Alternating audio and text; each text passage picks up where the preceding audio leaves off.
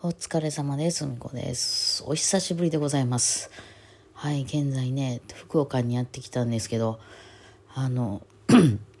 いや、なかなかね、ここのとこ咳が止まんなくて、まあ、ちょっとだけ風邪ひきかけたんですけど、まあ、それ自体は全然大したことなくてですね、熱も特に出ずに、一応多分1日目2日目ぐらいだけちょっと微熱出たかなぐらいなんでしょうね。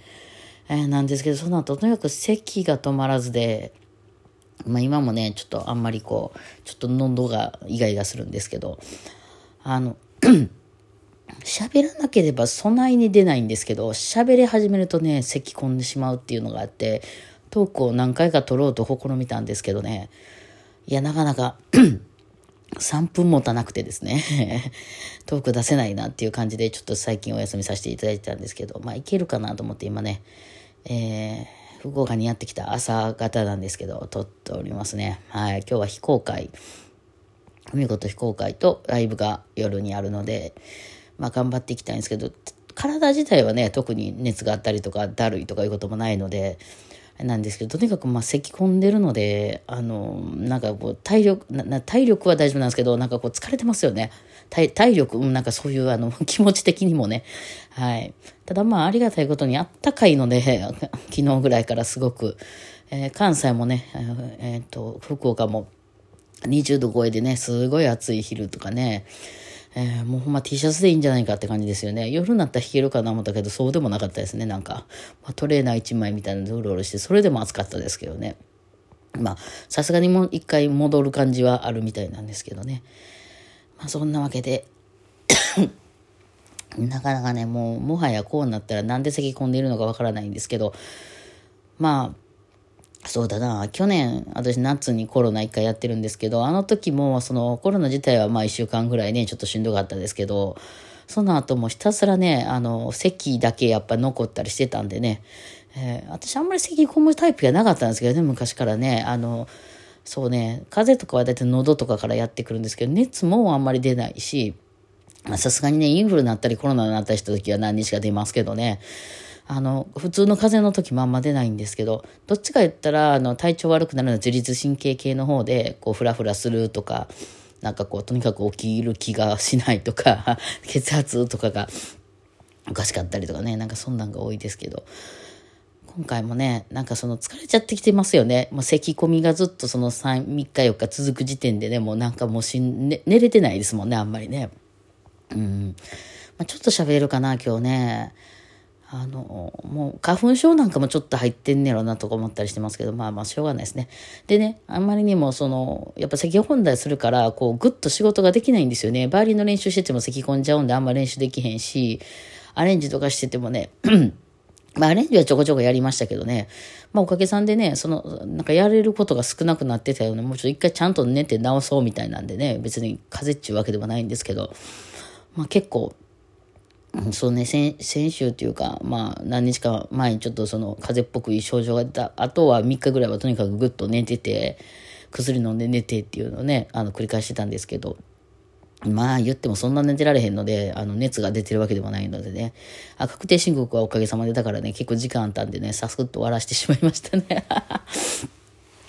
ね、んで、あの、だからね、確定申告もね、あの、なんていうんですかね、その、会社からの仕事がどんどん減ってきてるので、年まではレッスンやったりとか、外からその、いわゆる企業さんから頼まれたお仕事とか、まあ、そういうのっていうのは、あの、源泉ちゃんと引いていただいてるので、引いてっていうのかな、私もちょっと仕組みがよくわかってないですけど、もともとね、あの、引いてもらってて、まあ、それ、経費とかかかった分とかいうのは、その手続きしましょうってことなんでしょう、確定申告って。なんか根本的に間違ってます？多分そういう意識なんですけど、ただ、その YouTube の収益だったり、このラジオトークの収益だったり、えー、ライブの収益っていうのは、その源泉とかいうのは引いてないので、えー、そういうのは、その、届け出た時に、あの、まあ、1割代な、なんなり、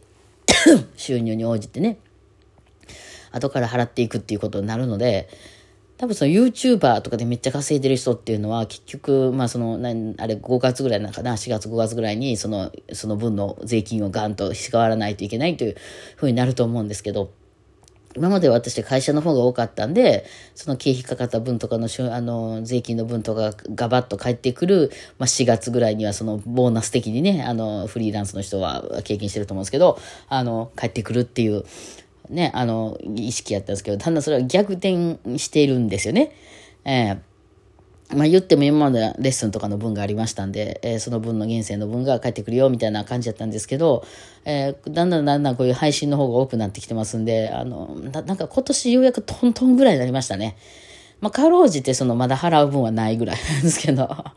もう来年にはこれ逆転するでしょうね。だからちょっと考えとかないとね、これ本当に。あの、いや、もちろんね、稼いだ分の、あの、中から払うわけなんで、ちゃんと残しとくよって話なんですけど、まあ、頭アホなんでね、お金入ってきた、使うみたいになるんで ね、ちゃんとね、その分は残しとかないとなっていうの。まあ、そろそろ逆転するかなっていう感じだったんですけど、まあ、そこまでではなかったですね。まあ、頑張ってね、まあ、また稼いでいったりしたいなと思ってるんですけども。あとはなんかもうずっとまあ横になってたりすることが多かったんで、今までね、見ようと思って見れてなかった YouTube のね、あのなんか再生リストみたいなものとか、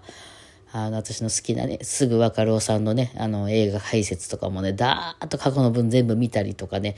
あとはその、えー、最近ちょっとハマってた、え Voicy の木下さんかな？あの、地方再生とかやってらっしゃるね、木下さん。地方再生には全く興味はないんですけど、なんかその木下さんの喋りが、やっぱ頭いい人のね、喋ってる内容っていうのは、たとえ別にあんまり今日はそんなに内容が ね、あの、そのためになる内容とかなかったかなっていうことを日でも面白いですよね、やっぱね。こうこうこうがあってこういうことでこうなんですっていうのがこう本当に、なんていうの、そのた一一発撮りとかしてはると思うんですけど、毎日毎日やってはるんでね、面白いなと思ってやっぱね、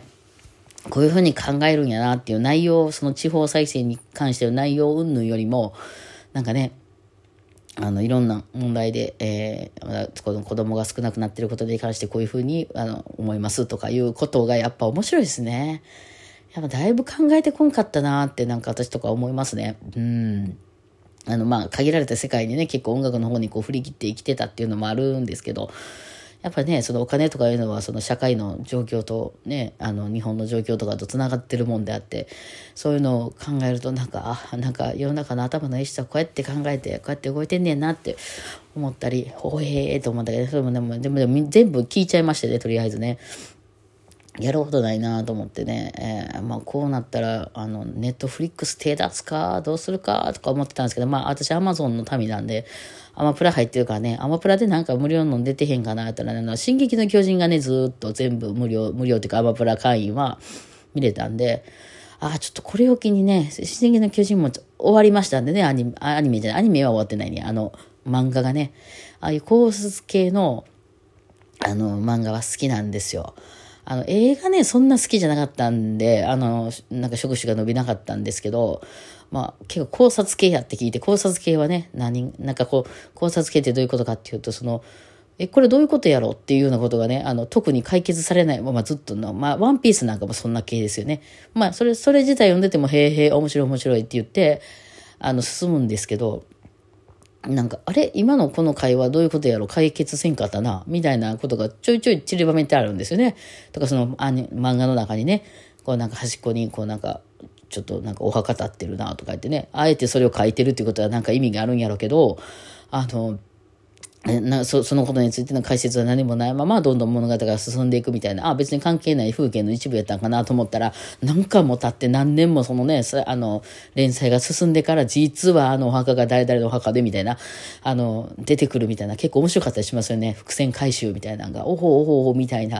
ああの時なんかちょっと引っかかってて別にまあ何もないんかなと思ってたけどなんか意味あったみたいなやつね。うん面白かったりするのであもう一回ちゃんと見てみようかなと思って、特にその進撃の巨人は、絵はね、あんまり、そうなていう、そう、なその、イラス、絵、な作画という意味ではね、素晴らしい感じではないんですよね。うん、なんかちょっと、えー、途中でなんかどうなったみたいな時もよくあったりするんですけど、まあその物語の内容がかなり面白いっていうことで、あの、ずっとね、そうてか世界観がすごい作り込まれてるっていう、多分まあその、えー、作家の先生の名前忘れました。なんとか先生が、あの、すごい細かく設定されてるんでしょう。えー、そういう、あの、まあ、ファンタジーの世界なんでね、ファンタジーっていうか、実際の世界の話じゃないんで、まあ、その世界においては、まあ、巨人がいる世界観で、みたいな、で、それそれも細かく細かく全部ちゃんとね、徹底されてあの世界ってなんか西から東に太陽が進むんですよね。なんかそういうのも別にそんなわざわざ説明されてないんですけど、その漫画見てると、まあそうなんやろうな、みたいなのがあったりとかね。あとは個人、あの、主人公たちのそういう出てくる人たちのこう深掘りとかもあったりとかしてね。うん、なんかね、すごい気になってたんですけど、それをじゃあアニメで見ようと思ってね、1話から全部見出してね、あのアニメがめっちゃかっこいいんですよね。あの、その元の作画にあそうなんか結構その巨人が襲ってくるっていうリアルとかあとはそのそれに対抗する手段としてこう立体起動装置っていうなんかこうねあのワイヤーみたいなんでこうビューンってこう飛ぶんですよね。あの人間側がね。でそれをそのまあ漫画でもねビュンビュン飛んでんねんなみたいなとこありますけどそれはアニメにするとやっぱりね動くんでわかっこいいなみたいなみんながパーン飛び上がったりとかねシューン飛んでいったりするとことかが音もあるしね。わすげえなみたいな。あとはやっぱ声優陣がすごくてですね、あの、めちゃくちゃなんかね、あの、いや、これはアニメにしてよかった漫画だろうな、なんて思ったりしますけど、でそれを見てて、いや、途中で実はね、脱落してたんですよ。なんか途中からやっぱりね、まあ、どのま、あの漫画もそうやと思うんですけど、そのゾンビとかの漫画でもそうやけど、初めはそういうものを戦ってるんですけど、最終的には人と人との戦いになってくるじゃないですか。ね、そ、そこになってきた時に、あ、ちょっとこれ難しいぞと思って、こう、片手間に読んでいくには、その前、え、これ誰とかなるんで、あの、ちょっともうね、私脱落してたんですけど、もう一回ちょっとね、あの、考え直して、ああ、これがこうなって、こうなって、こうなって、うわ、すげえみたいなのをね、見てましたね。アニメがあともう一回あって終わりなのかな。うん、もうつい、あの、直前のところまで来てるんですけど、まあ、それをちょっと見てからね、いろいろ僕は考えたいなと思って面白かったですね、あれね。うん、アニメおすすめですね、あれね。まあ、そんなわけで、はい、ちょっと席もわしになってきたんで、またトークね、出せる、出せるようになったら、出していきたいと思います。ってなわけで、今日はこんな感じでお疲れ様でございました。